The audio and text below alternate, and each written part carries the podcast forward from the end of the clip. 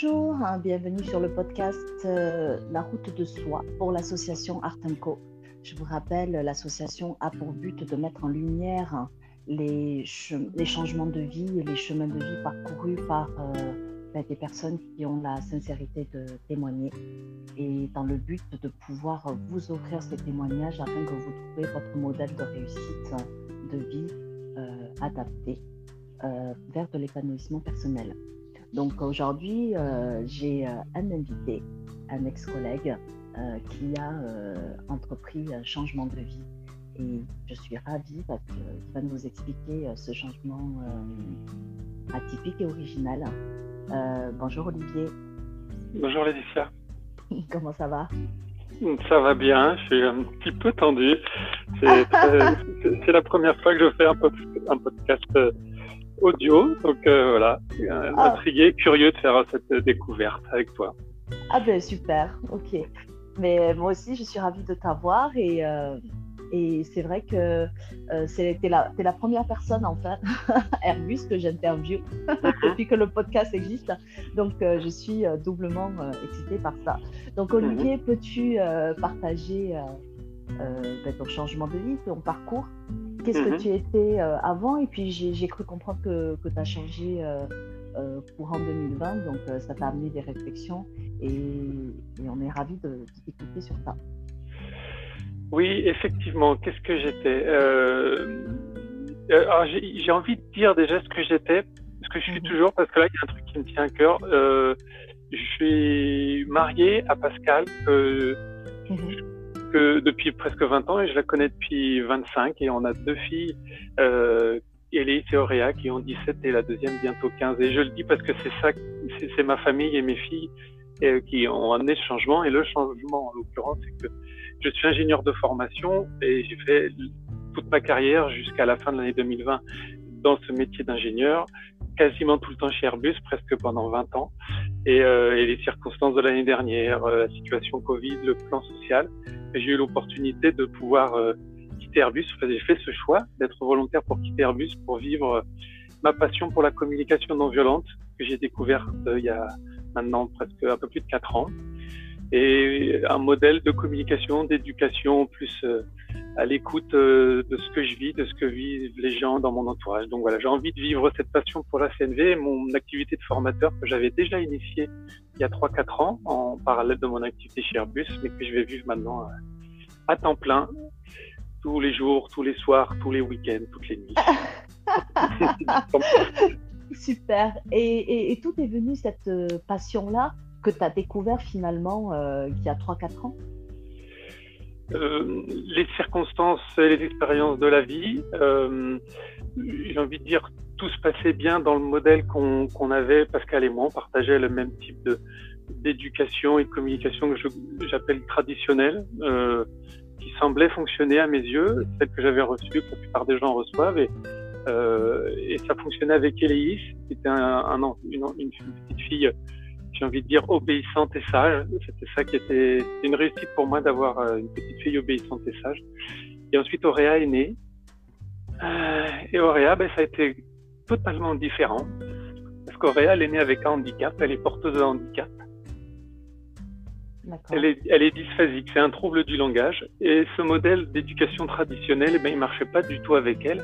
Et d'ailleurs, il marchait pas non plus avec Elise, mais on s'en est rendu compte que bien plus tard, on voyait pas que ça marchait pas, qu'en extérieur, elle était sage et obéissante, mais à l'intérieur, il y avait beaucoup de choses qui se passaient, beaucoup de souffrances. Et donc, on s'est posé la question, mais qu'est-ce qu'on fait? D'abord avec Auréa, puis ensuite avec Elise et on a cherché des modèles euh, différents euh, et on a découvert d'abord l'éducation bienveillante. Euh, alors j'aime pas trop ce terme d'éducation bienveillante parce que je suis convaincu que tous les parents le sont bienveillants et ont envie d'être bienveillants envers leurs enfants. Mhm. C'est une éducation qui est plus tournée aussi sur ce que vit l'enfant, ses besoins qui sont aussi importants que ceux des parents. Et ensuite, ben, dans cette recherche d'un modèle plus harmonieux dans la relation à moi, à, à, notre couple et à notre famille, on a découvert, Pascal et moi, la communication non violente donc il y a un peu plus de 4 ans. Et j'ai tellement adoré, j'en ai fait des, j'en suis à plus de 80 jours de participation à des stages. Et tellement j'ai adoré, euh, j'ai commencé à, à, le transmettre petit à petit un peu chez Airbus. Et l'année dernière, je suis entré dans le parcours de certification pour devenir euh, dans quelques années formateur certifié en mhm. communication non violente. Et néanmoins, dès maintenant, je commence à transmettre ce que j'appelle la communication consciente, qui est euh, inspirée de la communication non violente. D'accord, ok. Mhm. Donc, euh, si je comprends bien, en fait, c'est euh, parti d'un modèle traditionnel et, mhm. euh, ta deuxième fille t'a amené vraiment cette interrogation à toi et à Pascal. Mhm. Vous avez découvert, j'imagine que c'était quasiment vital de découvrir une autre, une autre façon de communiquer qui, qui, vient en fait mieux s'adapter au modèle familial. Et de là, tu as découvert ça et tu en as fait une passion. C'est ça, exactement, oui. Mhm. Et euh, qu'est-ce que cette communication-là euh, vraiment a changé concrètement? Est-ce que tu peux nous donner euh, un ou deux exemples hein, pour qu'on voit mieux? Ben, Elle m'a fait passer d'un mode de, de réaction. J'étais, par mon éducation et ce que j'ai vécu, dans le mode réactif. Je vivais des choses et je réagissais à ce que je vivais parce qu'on m'a, par la manière avec laquelle j'avais toujours fait, ce que j'observais autour de moi, donc un modèle très réactif, euh, basé sur des, règles implicites de la société dans laquelle on vit. Il y a des choses qui sont bien, des choses qui sont mal, il y a des choses qui sont normales, d'autres qui ne le sont pas, notamment avec l'éducation des enfants. Un enfant doit manger euh, proprement, il doit être sage, il doit obéir, toutes ces règles implicites qu'on perpétue de génération en génération. Et du coup, je, je, les, appliquais à mon tour de manière euh, très efficace, au bon élève que j'ai toujours été. Euh, et en fait, ben, la CNV, ça m'a permis de d'abord me relier à moi, de me dire mais si je fais ça, qu'est-ce que ça m'apporte? Est-ce que c'est vraiment euh, ce que j'ai envie de vivre comme relation avec moi-même? Donc c'est d'avoir un regard sur moi-même et, la CNV m'a permis d'améliorer ma connaissance de moi, vraiment, de savoir pourquoi je fais les choses et est-ce que c'est vraiment je les fais parce que j'ai envie de les faire ou parce que la société autour de moi, en, fait, me juge que je dois les faire de cette manière. Mhm. Donc ça m'a apporté ça. Et ensuite, ça m'a aussi permis, la CNV ça permet de, de s'ouvrir à l'autre. Elle, elle, elle, invite à d'abord privilégier la relation à soi, puis la relation à l'autre pour vraiment privilégier la qualité du lien avec les autres personnes. Et le résultat qui en découlera, c'est la conséquence. Mais alors qu'avant, j'étais vraiment orienté euh, résultat objectif. Et quand on est ingénieur, c'est aussi un peu la formation qu'on reçoit. Il faut mhm. atteindre des objectifs, des résultats. Et, mettre la relation peut-être au deuxième plan, mais la CNV fait l'inverse. C'est privilégier la qualité de la relation pour mieux vous connaître, mieux connaître l'autre. Et vous verrez que ce qui va en découler, euh, bah, c'est euh, bah, des choses plus harmonieuses, plus qui répondent aux besoins des uns et des autres. D'accord, très intéressant. C'est vrai que euh, on a tendance à réagir hein, mhm. euh, avec le reptilien, avec euh, mhm. et puis après, on, découvre le comportement et, c'est déjà trop tard. Alors il faut rattraper et souvent c'est pas rattrapable. Donc tu as mhm. raison de le, souligner. Et une prochaine question est, comme tu dis, la société, hein, que ce soit française ou ailleurs, mais là on va parler de la société française plus précisément, on reçoit une éducation très cartésienne euh, mhm. du monde ingénieur. Et là, tu vas vers euh, d'abord euh, de l'humain. Donc, comme tu dis, il y a, y a, vraiment deux mondes, même si c'est connecté, la connexion n'est pas toujours visible. Est-ce que tu as eu des, des, freins, on va dire, à ce changement? Ou alors des choses qui t'ont gêné et qui, où tu as mis 3-4 ans? Ou alors c'est vraiment le temps du projet, en fait, 3-4 ans? Le, oui, ça, ça, a mis 3-4 ans parce que l'intégration de la communication non violente euh, est un processus long. Euh, et, et c'est vrai, pas que pour la communication non violente, c'est une nouvelle compétence, une nouvelle habilité que j'ai apprise, qu'il m'a fallu d'abord euh, déprogrammer celle que j'avais apprise pendant 40 ans et que j'appliquais à merveille, euh, et pour euh, ben, en apprendre une nouvelle. Donc c'est un processus long d'intégration.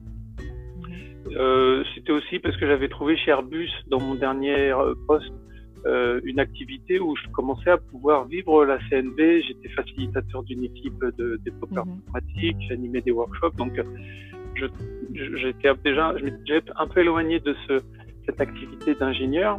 Donc, je retrouvais dans mes activités professionnelles ce que, ce que j'aimais, euh, faire parler, faire communiquer les gens, écouter les gens les uns et les autres.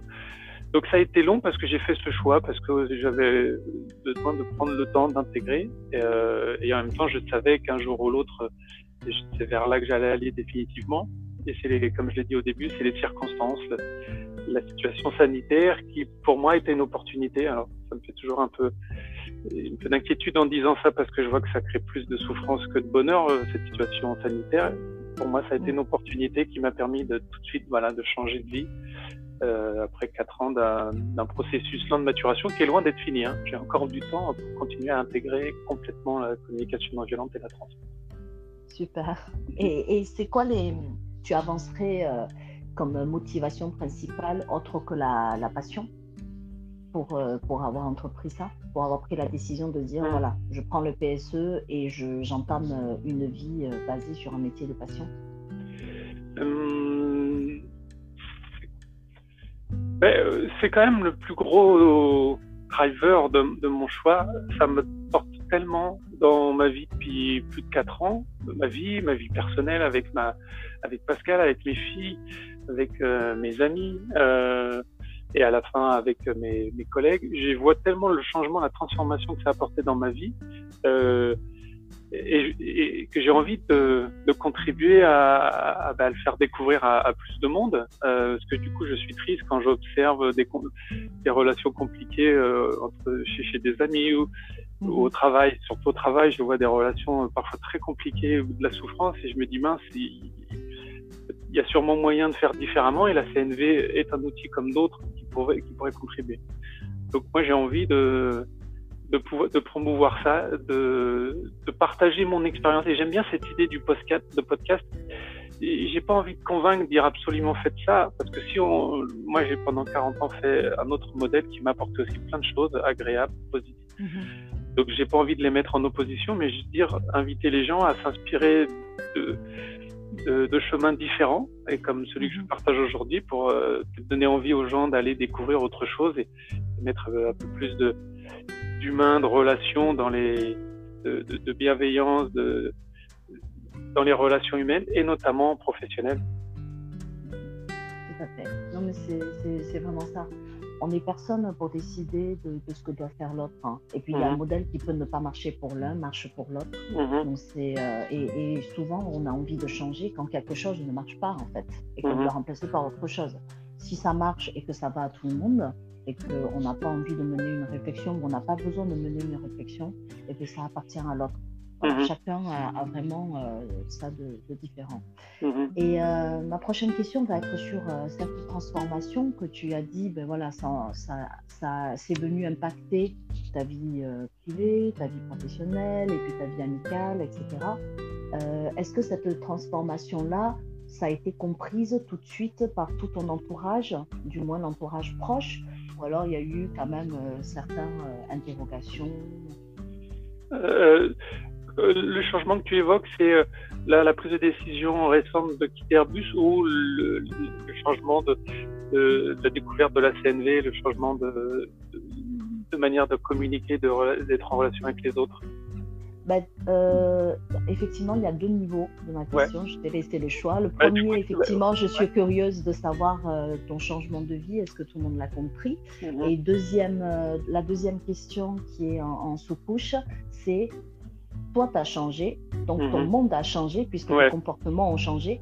Est-ce que ça a vraiment changé Est-ce que les autres ont compris ce changement et mhm. ont suivi dans ça en positif? Oui. Alors je vais chronologiquement, la réponse est non d'abord, puis oui après.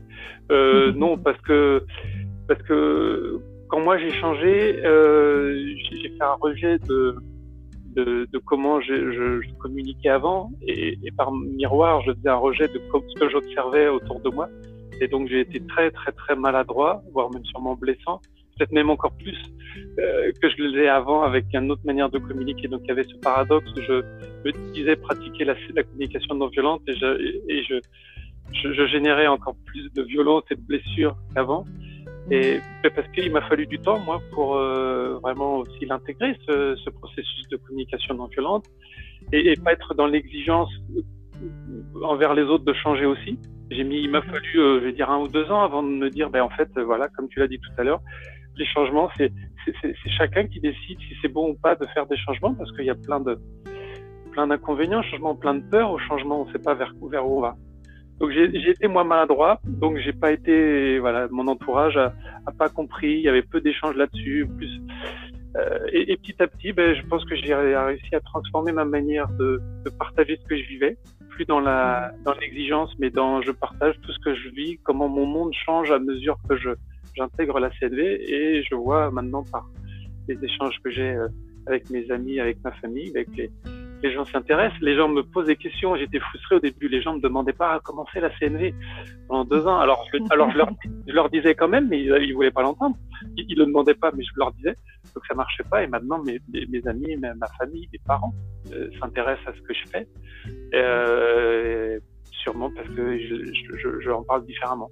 Et donc, quand j'ai pris la décision de quitter Airbus, ça n'a étonné personne parce que, voilà, c'est, euh, comme on est arrivé dans les relations, ils voyaient à quel point moi ça me portait. Donc, euh, c'était, ça, ça, semblait comme une évidence pour tous les gens qui me connaissaient bien. C'est génial hein, de, de t'impacter en fait juste en partageant et -hmm. juste en montrant aux autres qu'on a changé. Parce que c'est vrai qu'on a beaucoup, hein, et j'en fais partie, on n'écoutait pas, on voulait juste répondre en fait. Et on voulait juste, comme tu dis, réagir. Et, ouais. et, et parce qu'on trouve ça tellement bien, alors du coup on en parle, mais euh, en mettant des en mettant des formes adaptées à l'autre et puis euh, et puis surtout si, si l'autre a envie de savoir ce qu'ils ont observé je pense que ça c'est beaucoup plus important que mm -hmm. nous aller euh, les secouer en disant c'est quelque chose pour toi -hmm. Et, et, donc les euh, aujourd'hui euh, tu as décidé d'être formateur donc tu vas tu vas travailler à ton compte donc tu, tu es entrepreneur. Oui. D'accord. Et qu'est-ce que tu ressens en tant qu'entrepreneur aujourd'hui? Parce que ça fait déjà un ou deux mois que tu as, as, officiellement quitté euh, Alors, le salarial. Officiellement, je suis depuis le début de cette année. Euh, J'avais commencé à avoir des activités, euh, d'animer des, des, groupes de des groupes de parole avec des parents autour de l'éducation bienveillante. Donc, -hmm. pas complètement nouveau. Je, je, je sais que c'est quelque chose qui me plaît d'animer des échanges euh, sur, euh, sur ces sujets. Euh, et pour l'instant, je, je, nage dans le bonheur, j'ai envie de dire. Je ne vois pas ça comme un métier. Euh, mmh. Je m'astreins à une... Je me lève le matin euh, comme si j'allais au travail. Alors, ça fait un an que je suis à la maison en télétravail, donc ça change pas grand-chose dans la, dans la forme. Euh, mais je ne le vois pas comme un, comme un travail, j'ai cette chance.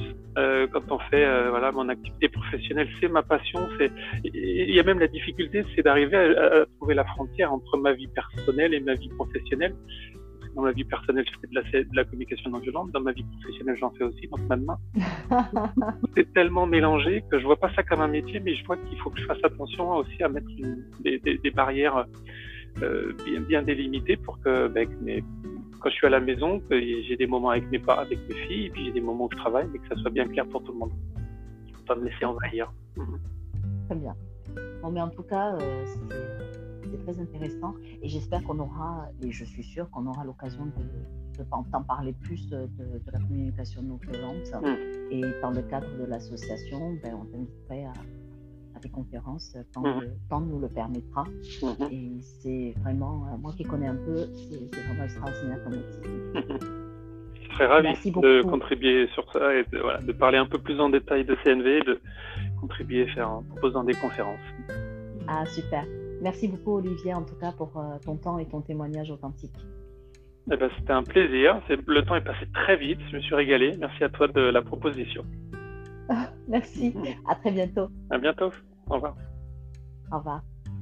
Bon, mais voilà, vous venez d'écouter euh, un témoignage euh, en cartésien, entrepreneur et passionné. Je pense que c'est les trois euh, états et les trois mots que je, retiens de, de, cet échange avec Olivier. Et comme on a si bien dit, on a des filtres, on a des éducations, on a des croyances, on a des valeurs. Il faut les remercier parce que tout ça, ça nous a amené à être nous euh, dans, la, dans la vraie vie aujourd'hui. Après, selon l'âge, selon notre évolution, selon nos expériences, on a des attentes différentes, on a des envies différentes. Et donc, en fait, ces mêmes valeurs et ces mêmes croyances qui étaient porteurs à un moment donné sont limitantes euh, à, à, un jour. Il faut, il faut vraiment les accueillir, s'interroger. Un changement, encore une fois, et je, je suis convaincue, ça se prépare, Ça ne se fait pas sur un coup de tête de tout balancer. Ça pèse le pour et le contre. Ça pèse, est-ce que je dois vraiment, euh, pour trouver l'équilibre, changer la balance? Ou alors je change juste quelques paramètres pour rééquilibrer. Donc changement ne veut pas dire tout plaquer. Changement euh, peut être euh, ben, non violent, hein, pour reprendre les termes d'aujourd'hui. Et donc, euh, c'est à vous de, décider. Soyez entourés, écoutez tous les outils qui peuvent se présenter, identifiez avec chaque outil euh, qu'est-ce que ça peut vous apporter, est-ce que c'est le bon outil? Et là, vous avez, si vous choisissez le bon outil, vous pourrez euh, être vraiment équilibré dans votre pensée et c'est là que vous allez faire le bon choix. L'association Artemco est là pour vous accompagner dans ces réflexions-là, euh, de vous présenter d'abord euh, ce qui existe hein, par les podcasts, et puis ensuite peut aussi vous guider euh, quand vous ne savez pas encore vers quel outil, vers quelle personne y aller. On peut vous conseiller dans ça. Suivez-nous sur nos réseaux sociaux et aussi sur notre site internet www.artemco.org. On sera ravis de vous guider dans votre chemin. À très bientôt.